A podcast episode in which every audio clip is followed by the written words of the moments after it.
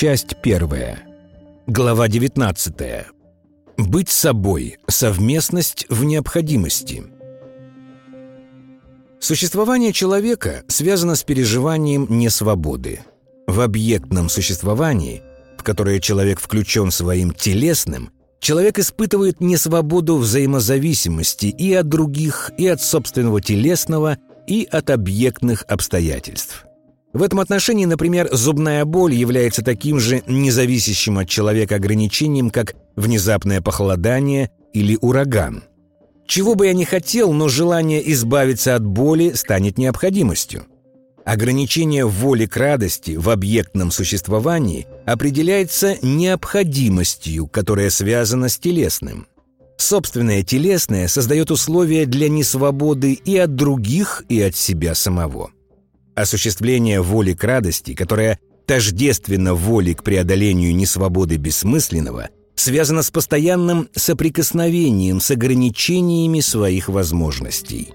А эти ограничения являются следствием телесного существования человека во взаимной вынужденности, императивности объектных отношений. В самом общем виде – несвобода в существовании человека связана с необходимостью – Необходимо заниматься своими делами. Необходимо уделять внимание своим близким. Необходимо зарабатывать на жизнь. В необходимости как таковой осуществимо смысловое присутствие человека. При этом необходимое не обязательно связано с неприятным.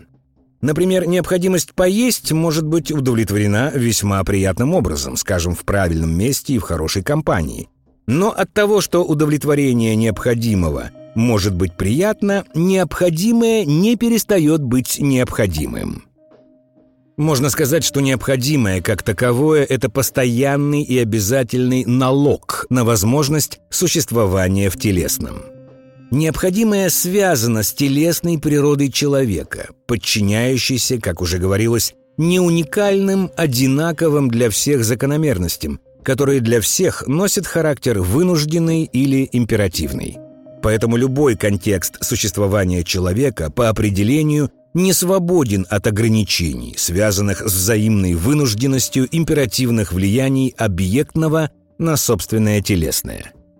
Иными словами, необходимое в существовании человека – это проявление неуникальной природы объектного, в которую человек включен собственным телесным – Смысловое присутствие, в котором осуществимо предназначение человека, всегда является смысловым присутствием в необходимости. Осуществление смыслового присутствия в необходимости означает, что любая смысловая совместность не свободна от необходимости, а личная уместность в неслучайном для себя контексте – это уместность в связи с необходимостью, которая в этом контексте существует, по крайней мере, как взаимная. Когда встречаются близкие люди, их смысловая совместность может быть свободна от взаимной корысти, но в свободе от корысти сохраняется взаимная необходимость в телесном присутствии друг друга. Например, партнеры по покеру необходимы взаимно не для того, чтобы зарабатывать друг на друге. Без партнера можно играть только с самим собой. Поэтому любая смысловая совместность – это совместность во взаимной необходимости. Даже романтическим влюбленным необходимо взаимное физическое присутствие, с которым каждый из них связывает желанные для себя переживания. Эти переживания необходимы лишь мне, но осуществимы только в физическом присутствии другого человека. Существование во взаимной необходимости – это всегда существование в зависимости от другого, потому что только в совместности с другим необходимому может быть придан личный смысл – можно сказать, что человек для человека – это всегда необходимость. Причем не обязательно всегда обязательная и не обязательно всегда взаимная. Свое предназначение каждый человек осуществляет в условиях взаимной необходимости, обслуживание которой он может считать для себя или обязательной, или необязательной. Основанием, в связи с которым я располагаю свободой выбора по отношению к необходимому – является мое представление о моем достоинстве и о моем предназначении. Моя осознанная совместность в необходимости связана с осознанием обязательности моего участия в ней, Совместность в необходимом – это совместность во взаимной обязательности.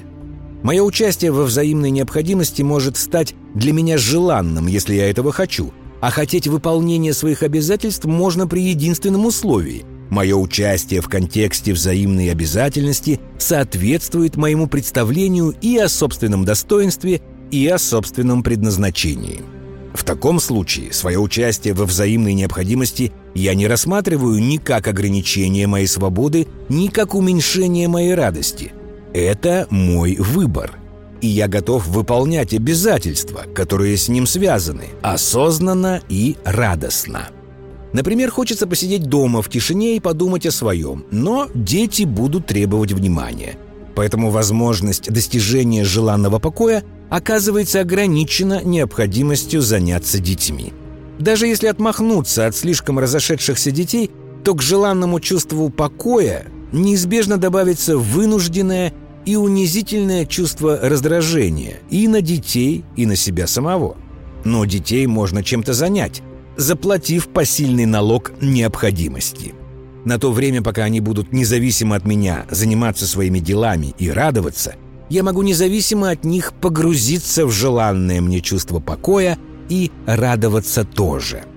Желанное чувство покоя оказалось для меня доступно, потому что смысл ситуации содержит для меня возможность освобождения и от детской надоедливости, и от угрызений собственной совести – Поэтому выполнение обязательного для себя в необходимости является условием для переживаний, с которыми я связываю возможность осмысленного существования, в котором я могу радоваться и себе самому, и другим. Таким образом, в самом общем виде можно сказать, что осознанное участие во взаимной необходимости является для меня условием реализации воли к радости и моего предназначения – Именно поэтому свое предназначение к преодолению бессмысленного человек вынужден осознавать в контексте осознанно принятых на себя обязательств в связи с взаимно необходимым. Но если мое участие во взаимной необходимости не рассматривается мной как необходимое для осуществления моего предназначения – то у меня и не возникает переживания унижения от уклонения ни от взаимной обязательности, ни от участия в самой этой совместности. Из ура уходи.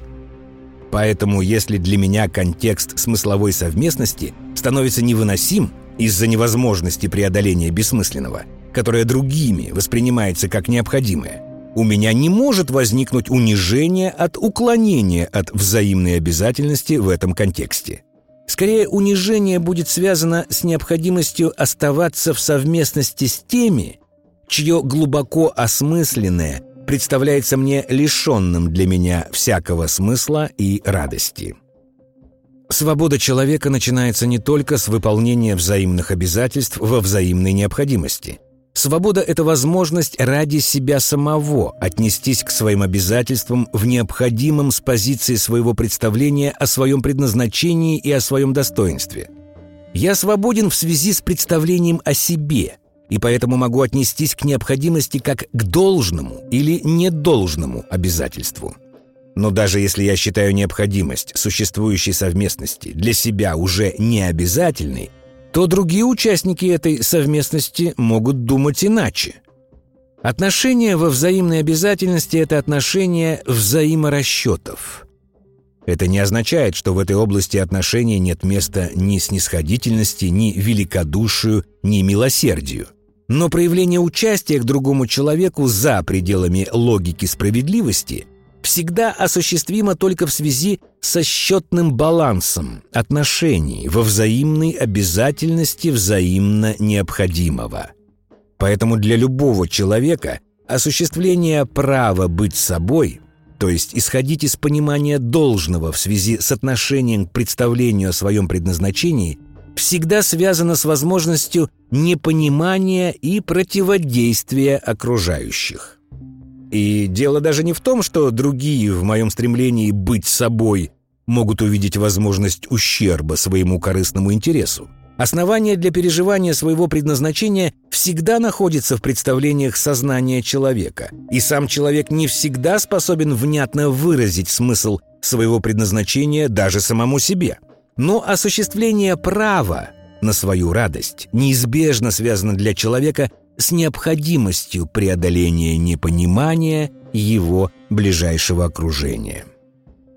Вопрос, какое чувство окажется сильнее – желание осуществления невыразимо прекрасного или желание переживания одобрения себя окружающими. Это всегда вопрос личного выбора.